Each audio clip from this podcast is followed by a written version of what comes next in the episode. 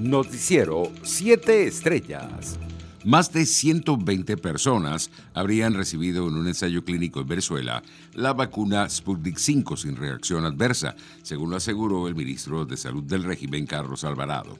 El galeno indicó que en comparación con algunos países latinoamericanos, Venezuela se ha demorado en recibir las vacunas e implementos para efectuar la fase 3 por los estrictos protocolos del Centro Nacional Gamaleya de Epidemiología y Microbiología, el cual exige que se cuente exactamente con el mismo equipo y maquinaria utilizados en ese centro de investigación.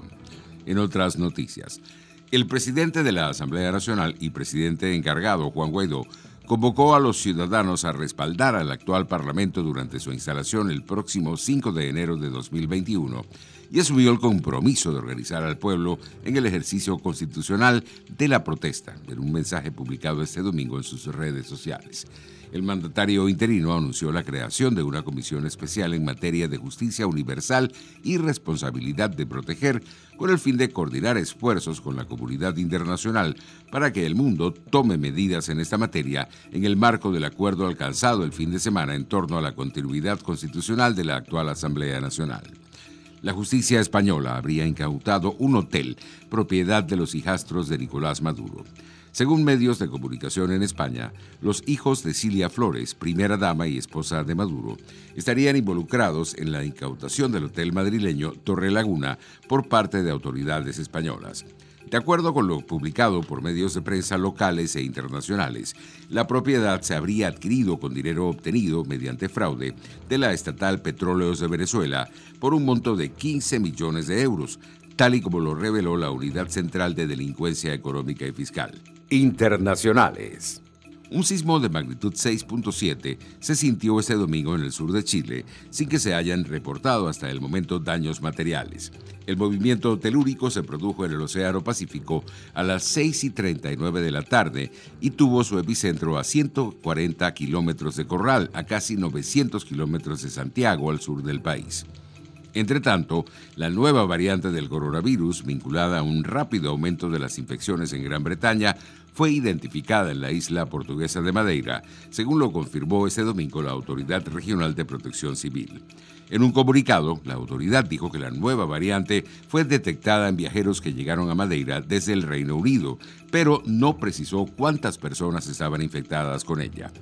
Por su parte, Argentina se comprometió este domingo ante los gobiernos de Uruguay y Bolivia a ayudarles a conseguir contactos para adquirir vacunas contra el coronavirus, a dos días de que el país austral inicie su campaña contra el COVID-19.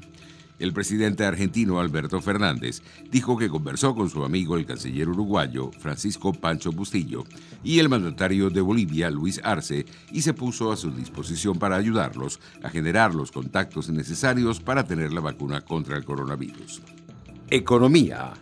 En sesión extraordinaria, la Asamblea Nacional aprobó la ley de reforma parcial de la ley del Fondo para la Liberación de Venezuela y Atención de Casos de Riesgo Vital, el objetivo de esta modificación de la ley es ejecutar las partidas presupuestarias destinadas a atender la crisis humanitaria, social y política que sufre el país.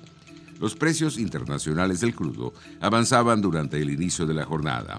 El WTI de referencia en Estados Unidos se cotizaba en 48 dólares con 74 centavos el barril, mientras el Brent de referencia en Europa se ubicaba en 51 dólares con 83 centavos. Deportes.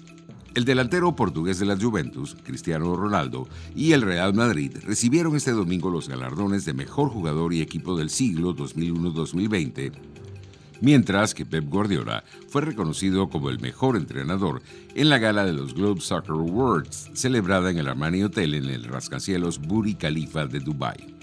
El fútbol uruguayo se encuentra de luto tras darse a conocer el hallazgo del cuerpo de Maximiliano Pereira, quien falleció en un accidente en una zona turística nacional. El Club Central Español de la Segunda División Uruguaya y al que pertenecía Pereira confirmó la muerte del defensa de 27 años que se produjo tras un accidente mientras paseaba en su tiempo libre con su esposa en la zona natural del Salto del Penitente en la ciudad de Minas, a poco más de 100 kilómetros de Montevideo.